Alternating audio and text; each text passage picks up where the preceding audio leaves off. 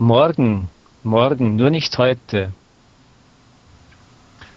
Die Mutter bringt zwei schöne große Äpfel nach Hause. Sie gibt einen Apfel ihrer kleinen Tochter Eva. Eva isst den Apfel und möchte den zweiten nehmen. Da sagt die Mutter, Eva, der zweite Apfel ist für morgen. Mutti, ja Eva, du sagst doch immer morgen, nur nicht heute, sagen alle faulen Leute.